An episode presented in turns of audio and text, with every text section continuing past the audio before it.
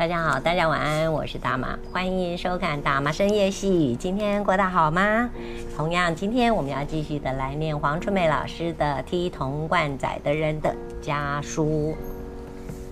第一次写信是小学五年级，那是四四叔去外岛服兵役，写信回家报平安，祖母要我读信，也要我回信，往后都是如此。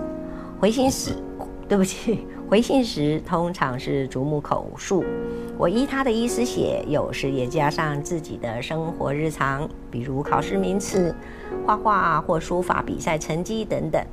祖母的话很多，但概括内容不外是每顿饭要吃饱，衣服要穿暖，身体要照顾好，家里大小都平安，不要挂念。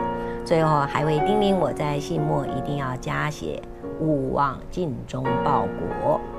四叔大我十岁，国小毕业就到南部学打石，直到服兵役，他很少回家，但家里状况十分清楚。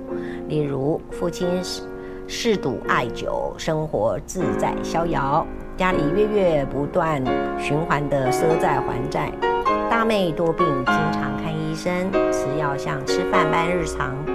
我每次去信都相信四叔在军中真的会尽忠报国，然而怀疑他是否相信家里大小都平安。大妹是只药罐子，但是小妹与我却比大妹棘手。她动不动就哭，哭被谁打了，哭这里痛那里痛，日日哭，仿佛一日不哭便不是我家小妹。有一次，他蹲在厨房水缸前哭，哭肚子痛，不停地哭，哭了好久，哭到阳光斜进屋子，照得他满脸通红，还在哭。大人都不在家，我安慰他说：“你哭和不哭还是痛啊，干脆不要哭。妈妈快下班了，晚上会带你去看医生。”小妹仍是哭，嚎啕的哭声像是深夜时狗的嗷嗷鸣哀嚎，那么长，那么凄厉，哭得我心浮气躁，失了耐性，只想破口大骂，要骂什么自己也不知。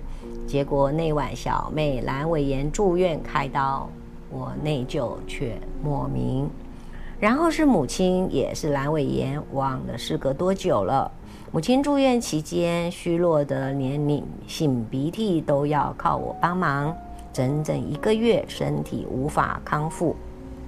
我后来才听母亲说，肚子闷痛已久，以为没什么，忍着继续成一场的熨烫工作，直到自己承受不了，脸色有异，嘱咐发现要父亲带他到医院检查，结果延误就医，引致腹膜炎。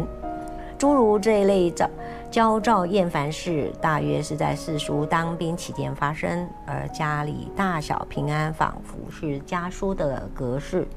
祖母四叔与我之间，一个说得那么顺畅，一个写得那么自然，一个也许也读得心安。信件来来回回，四叔说天气，说军中生活，说一切好，勿牵挂。而我仍一次一次照着母亲的嘱咐，而我仍一次一次照着祖母的意思写上：饭要吃饱，身体要照顾好，家里大大小小都平安，勿挂念。一次晚上，我主动写信给叔叔，因为祖母哭了。祖母向来强悍，只在三叔车祸过世、祖父生病过世时哭过。那天傍晚。邻居阿明家缠着小脚的阿祖，从他住处穿过道城，一步一步晃进我家。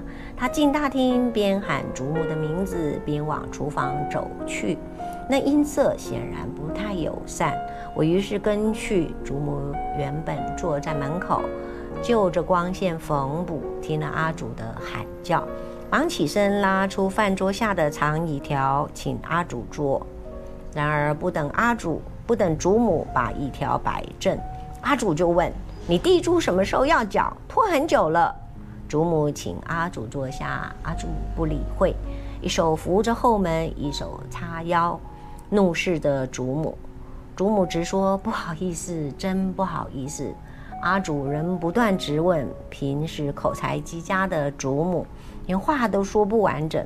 我看了很难受，也好奇最后会是怎样，干脆蹲在大灶前烧热水，听他们说话。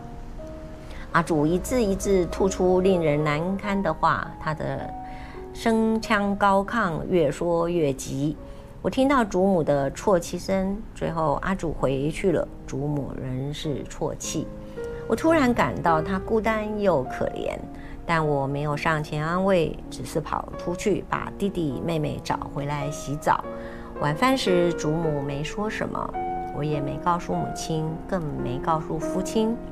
当晚我写信给四叔，写得很简单。我说家里大小都平安，勿挂念。可是邻居阿明家的阿祖来讨地租，祖母没钱给，阿祖很凶，一直骂，把祖母骂哭了。然后结尾要叔叔勿忘尽忠报国。嗯，希望你有一个好梦，祝福大家，大家晚安。我们下一次见。